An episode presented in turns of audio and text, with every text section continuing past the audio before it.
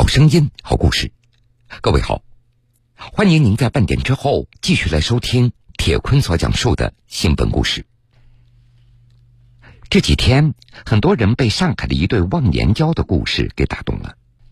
他们是上海浦东一个小区的邻居，八十九岁的独居老人以安老奶奶，她住在十楼；九零后的涂小璐住在二十五楼。三月下旬开始，小璐当起了小区的志愿者。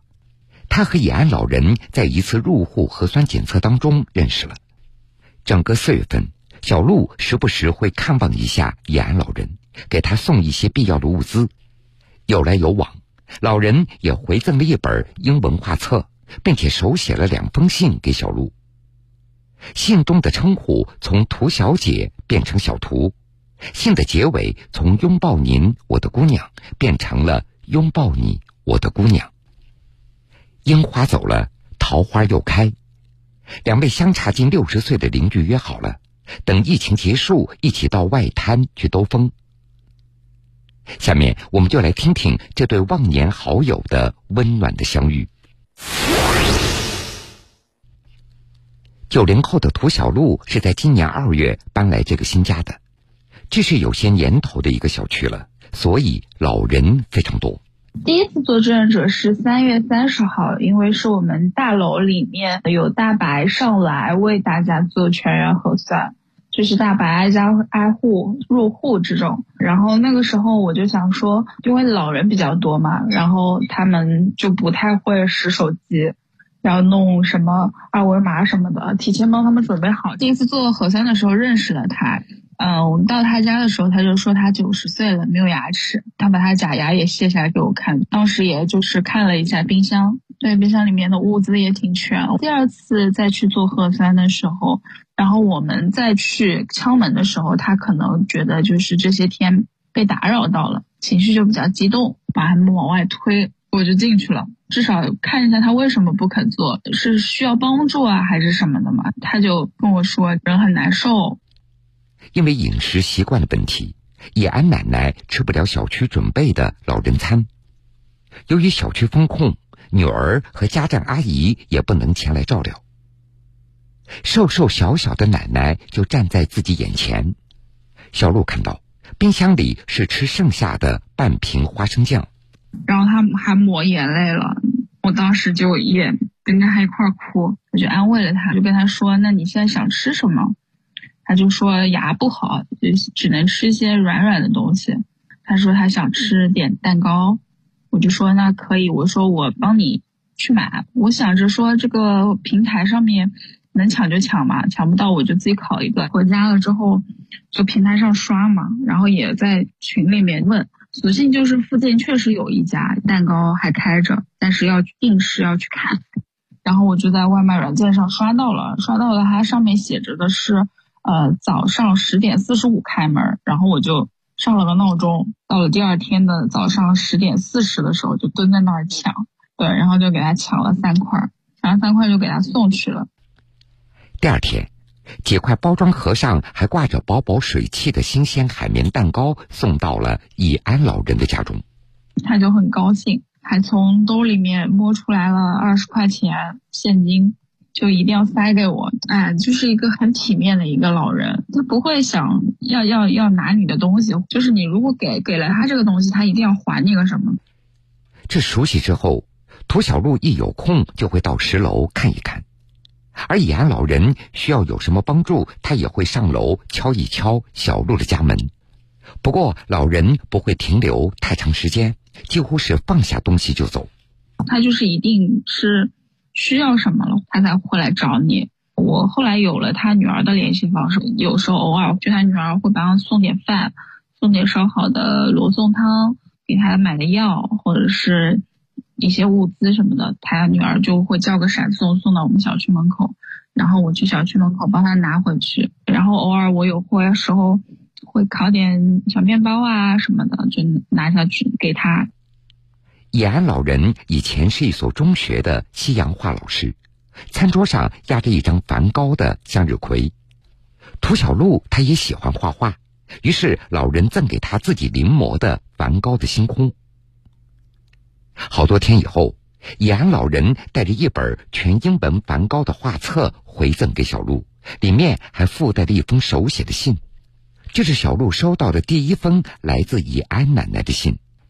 老人在信中写道：“长期从事美术教育，养成自律、自尊、自爱。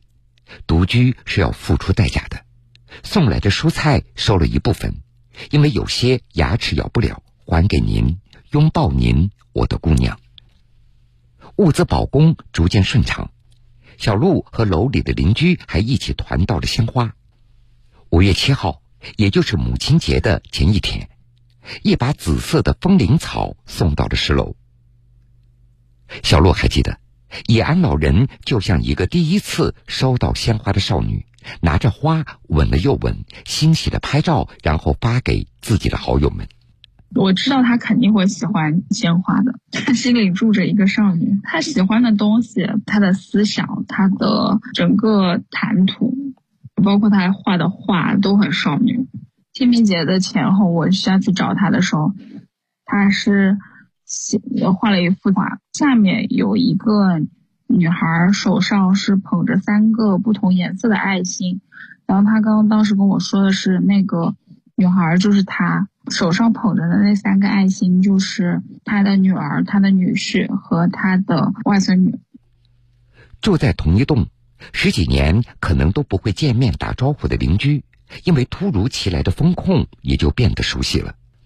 不管是以安老人，还是楼里的其他小伙伴，在小鹿看来，大家都是温暖有爱的。小鹿他喜欢做饭，一些邻居直接将买来的物资寄到他的手中。等到饭点儿，拿上一只饭盒去盛。很妙的，我隔壁其实住的也是一个呃年纪比较大的夫妻。刚开始我自己买道菜，我就会分他们一半。那个阿姨也很客气，就经常，哎呀，我送她一个东西，她就哎呀，过两天一定要做一个什么吃的还给我。然后年纪比较轻的，跟我年纪差不多大的一些女孩子，我们一起做团购，当团长，一起去小区里面去派货，给那些风控楼的人送货，开着三轮车去给他们送货。有个小姐姐是十六楼的，每天要去居委报道的，帮助就是整个小区的老人去配药、发放药这种，就邻里之间突然之间一下子拉得特别特别近。五月九号。涂小璐收到来自以安老人的第二封信。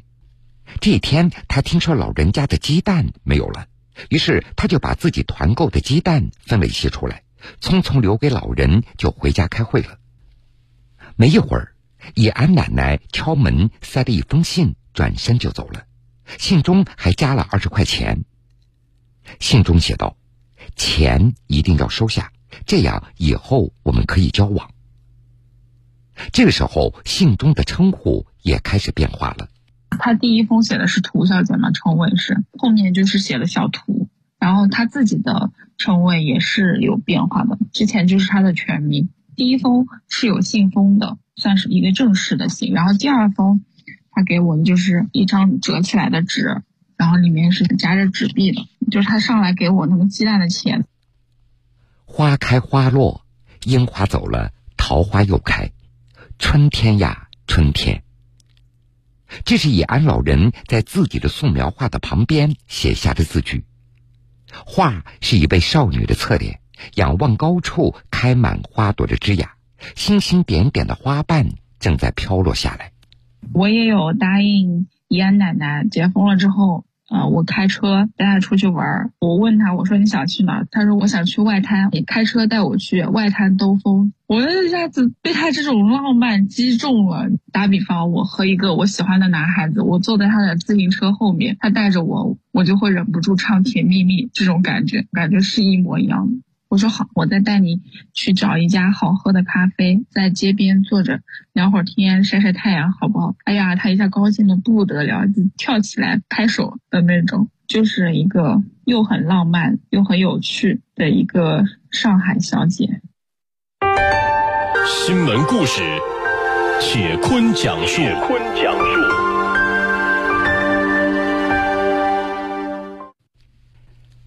这几天。上海多家方舱医院休舱，对上海初三学生王凌霄一家人来说，四月份的这段方舱记忆，他们应该会记一辈子。如今，他们一家已经康复回家了。妈妈冯光不由得感慨：她本来是陪着上初三的女儿进方舱的，没想到女儿却给她上了一课。时间回到四月十三号，那天，冯光的女儿王凌霄自测抗原呈阳性。她是当时他们整栋楼第一个阳性感染者。冯光还记得，当时小区的居民有些慌了，微信群里众说纷纭。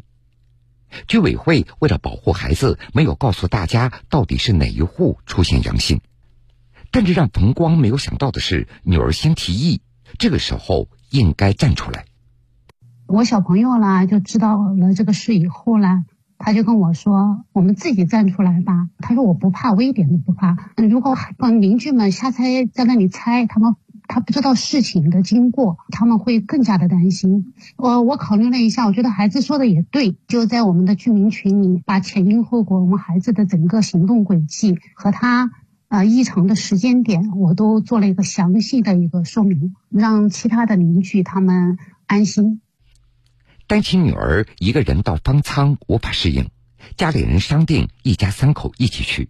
第一，方便随时照顾；第二，害怕女儿学习落下，毕竟中考就要开始了。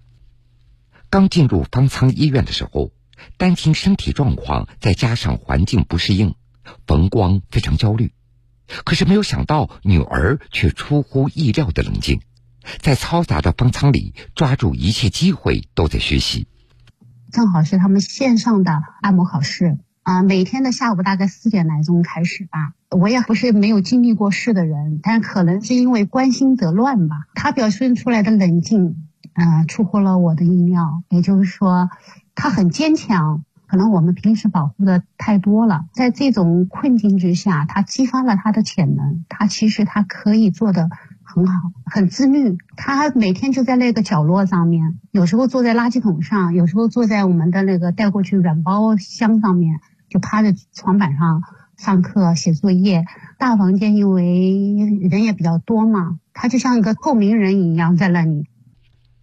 方舱里也有小朋友，他们依然会打打闹闹，有时旁边也有老人需要照顾。冯光觉得这些都可能会打扰女儿学习。可是女儿并不太在意，她有着自己的时间规划。因为我们那里面有有几个啊二十几个月的小孩嘛，初三的作业九点半写完是可能性不大的嘛。他跟我说，他看有的小孩在旁边有一点闹，呃，可能就是要睡觉了嘛。他说：“妈妈，你把灯关了吧，我早上早点起来洗。”他们班主任也说，副老师说，说作业啊不太多的话写不完，还是保证睡眠时间。但是他就是不肯。啊，他说他跟我说了一句，我当时也就哑口无言了，因为他说就遇到这么点事儿，作业都不写了，在以后遇到可能遇到更多的困难了，那我啥也不干了吗？刚到方舱的时候，因为条件有限，大人们在一起聊天，偶尔也会抱怨几句。这个细节，女儿多次跟冯光说，不应该这样。可能都是我们一直作为大人跟孩子说的一个大道理，真的碰到事的时候。其实有的时候家长在推翻自己跟孩子说的一些道理，所以我当时也在反省自己。比方说方糖的一些情况，因为有些大人啊，啊，可能表现出来的更多是抱怨，啊，包含我自己也是。我们家小朋友就对这一点对我很不满意，现在到回家有的时候还在批评我，不应该这样。四月底，王凌霄已经符合出舱条件。但是妈妈冯光和爸爸还没有转阴，王凌霄他只能自己先回家。从小到大，王凌霄从未独自一个人生活过。回家以后，居委会和保安会更加关注照顾他，一日三餐按时送到，保障他能够安心学习。五月初，冯光康复回家时发现，家里要比想象当中干净多了。按照冯光的说法。女儿平时在班里的学习成绩不是特别突出，之前他总觉得要给女儿营造更好的学习环境，其他的事情不用管。这次方舱的经历反而是女儿给自己上了一课。回来以后发现家里比我们想象中的整洁干净多了。就唯一给我看的就是他的手指肿了，我估计是用消毒水用多了。没有经过这次的事儿，我不知道孩子他的自律能到达这个程度。可能平时我们讲嘛，就是对孩子可能干涉或者是保护的太多。其实他的三观在逐渐的这个确定，很多东西已经不是我们像他。幼儿园啊，小学低年级的时候是用纯粹的教育，而是这个我们相互的学习。通过这件事儿，我也好好的反省了，该放手的时候放手，跟孩子一同成长，不能把它无限的保护起来。对我们成人来说，随着我们的经历越来越多，如果给我们的只是事故和圆滑的话，那我觉得我还是愿意跟孩子一起从头开始学习。风云苏醒，漫卷东西，世事在胸。新闻故事，精彩继续。欢迎各位继续来收听新闻故事，我是铁坤。近日，一段由上海华山医院医疗队员拍摄并剪辑的短视频在社交平台上流传。视频讲述了临港方舱医院里一名高龄老人的故事。老人的名字叫王曼如，今年九十三岁了。一九五零年，他曾经作为一名护士参加抗美援朝前线医疗救治，并且在朝鲜战场上立下三等功。四月三十号，王曼如老人在历经一周多的观察治疗以后，在医疗队员的祝福之下，最终康复出院。五月四号。记者联系到了拍摄这段视频的华山医院临港方舱临时团支部书记朱磊，以及这名老人所在的 B 二幺区舱长陈义坚。根据陈义坚的介绍，王曼如老人之前住在养老院，四月二十三号凌晨随一批老人入舱，因为高龄，肺部也有一些炎症，在治疗的过程中，医护人员给予老人养疗、药物治疗等等。同时，在营养护理等方面也给予老人重点关注。所幸老人的病情逐渐好转，经过核酸检测符合出院条件，最终于四月三十号康复出院。朱磊他是最初接触这名老人的，他对老人的印象非常深刻。他回忆，四月二十八号那天，他值中晚班，看到老人正在舱内安静的坐着吃饭。看到医生来了，老人一直在微笑着。朱磊看着这位老人，话不多，不过气质特别好，举止温婉，笑容慈祥。当时就跟他说：“阿婆，您多吃一点。”老人慢慢的抬起头，冲着朱磊说了一句：“谢谢你。”出于好奇，朱磊他想去了解这名老人，在百度上搜到了他的故事。老人叫王曼如，曾经是一名儿科护士，在七十多年前，年仅二十三岁的他就肩负起保家卫国的重任，走上抗美援朝的战场，和战友们在战场上抢救每一位受伤的志愿军战士。最终，他迎来了战争的胜利，成为一名立有战功的英雄，也成了一名中国共产党员。老人的事迹深深打动了朱雷。他也告诉了身边的同事们，大家也都非常敬佩老人。考虑到老人的病情，也不希望老人的情绪太激动。当时朱磊也没有跟他聊很多，只告诉他：“我们知道了您的故事，想向您学习。”但是老人说了一句：“我其实也没做什么事情。”另外，朱磊还得知，除了抗美援朝战争，老人也去过很多艰苦的地方。参与扶贫助学等等，为祖国做出了很多的贡献。在方舱治疗期间，老人的儿子也多次来电，担心方舱条件不好，怕母亲不习惯。但老人从来没有向医疗队提出任何要求，他总说着：“再艰苦的地方我都去过了，这里条件很好了。”四月二十九号，当华山医疗队得知老人符合出院条件之后。想着要为他庆祝一下，朱磊特别录制了一首歌《如愿》，医疗队员们还想着准备一些鲜花送给老人。医疗队驻地酒店运营负责人听说老人的事迹以后，破例带着队员们在花园里采摘了一些鲜花，并且进行了简单包装。可以说，这每一枝花都代表了医疗队员的祝福和敬意。护理部的工作人员还拿出牛奶、水果等等，想着要赠予老人作为慰问品。四月三十号清晨。王曼如老人认认真真的梳洗一番，整理好自己的行李，静静的等待着出院。陈义坚仓长在查完房以后，陪老人聊了一会儿天，告知其出院之后的注意事项。当天中午的十二点多，临港方舱医院的广播台响起了雄壮的志愿军军歌。两位身穿大白的工作人员踏着坚毅而端正的步伐走向老人，来到老人面前立正，致以一个标准的军礼。护士长朱磊代表医护人员向老人献花，送上礼物和祝福。王曼如老人向大家挥手致意，嘴里不断的说着：“你们真的不容易，做得很好，谢谢你们。”医疗队也给老人约定了，等疫情结束，要到养老院看望老人，聆听并学习老人在抗美援朝战场上保家卫国、救死扶伤的事迹，也想把抗疫的经历讲给老人听。听到这个消息以后，王曼如老人欣喜的表示：“你们来了，一定要提前告诉我，我要好好的准备一下。”这故事还没有结束。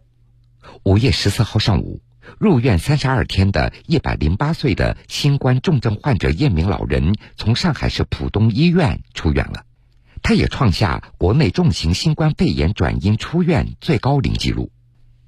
叶明老先生出院的消息发布以后，他七十多年前在抗美援朝战场上所拍的一张老照片，再次唤醒了大家的回忆。这是拍摄于一九五零年叶明老先生和他两名战友的合影，其中一名战友就是咱们刚才提到的王曼如老人。他们俩在同一家医院——上海市立第三医院，也就是现在上海东方医院工作过，也同时作为医院派出的第一批抗美援朝医疗队队员奔赴战场救治伤员。当时王曼如二十岁出头。叶明三十多岁，他是一名外科手术室的麻醉师。